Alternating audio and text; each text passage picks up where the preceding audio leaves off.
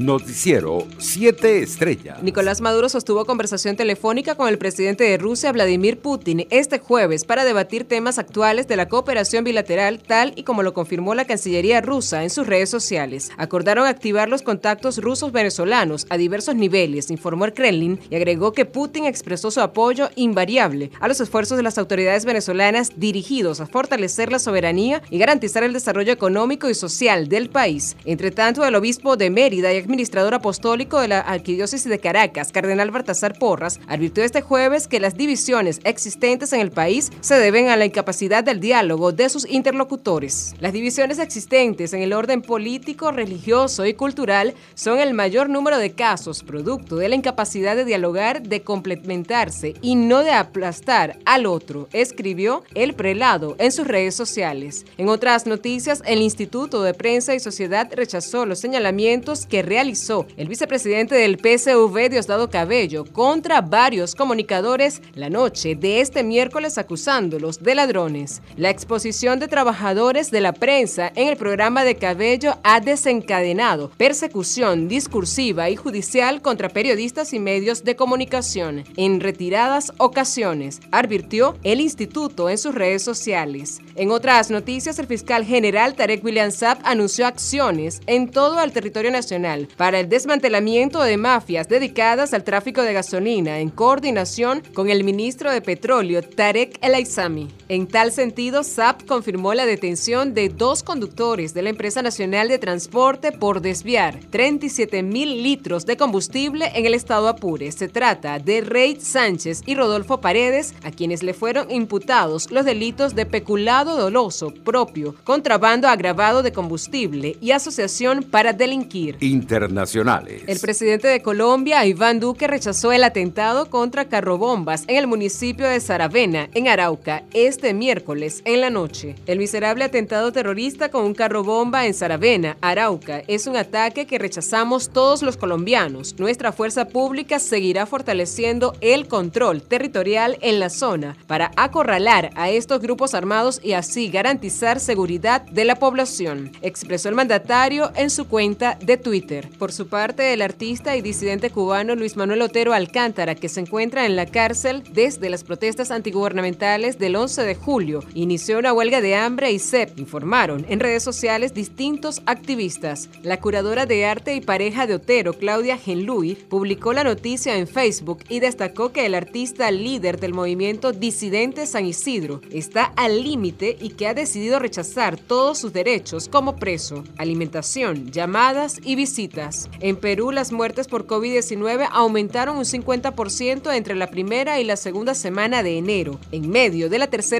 ola de la enfermedad en el país, causada por la variante Omicron, informaron este jueves fuentes oficiales. Entre la semana 1 y la semana 2, aquí en Perú, ha habido aproximadamente un 50% de incremento en el número de fallecidos, señaló en la emisora Radios Programas del Perú el investigador del Centro Nacional de Epidemiología del Ministerio de Salud, César Munaico. En otras informaciones, el secretario de Estado de Estados Unidos, Anthony Blinken, urgió este jueves al jefe de Asuntos Exteriores de la Unión Europea, Joseph Borrell, y al secretario general de la OTAN, James Stoltenberg, al enfatizar el compromiso diplomático ante las desestabilizadoras acciones de Rusia con Ucrania. Así lo indicó en un comunicado Next Pride, portavoz del Departamento de Estado, quien aseguró que los diplomáticos discutieron las acciones desestabilizadoras y sin que mediara provocación de concentración de fuerzas rusas cerca de la frontera con Ucrania. Economía. La presidenta del Consejo Nacional del Comercio y los Servicios, Consecomercio, Tiziana Polesel, indicó que en diciembre de 2021 los comercios reportaron un incremento en las ventas de entre 30 y 40% en comparación con el mismo periodo de 2020. Sin embargo, Polesel aclaró que el sector comercio no llegó al 50% de lo reportado en el año 2019. La dirigente empresarial insistió en que de no lograr reactivar el crédito bancario, cualquier esfuerzo que haga el comercio será limitado. Deportes. Los Juegos Deportivos Nacionales volverán tras 10 años de ausencia para la edición número 20 entre los días 31 de enero y 12 de febrero de este año, tal y como lo anunció el ministro del Poder Popular para la Juventud y el Deporte, Mervin Maldonado. La competición se desarrollará en cuatro sedes y seis subsedes con la participación de más de 7.000 atletas que se medirán en 48 disciplinas deportivas. Noticiero 7 estrellas.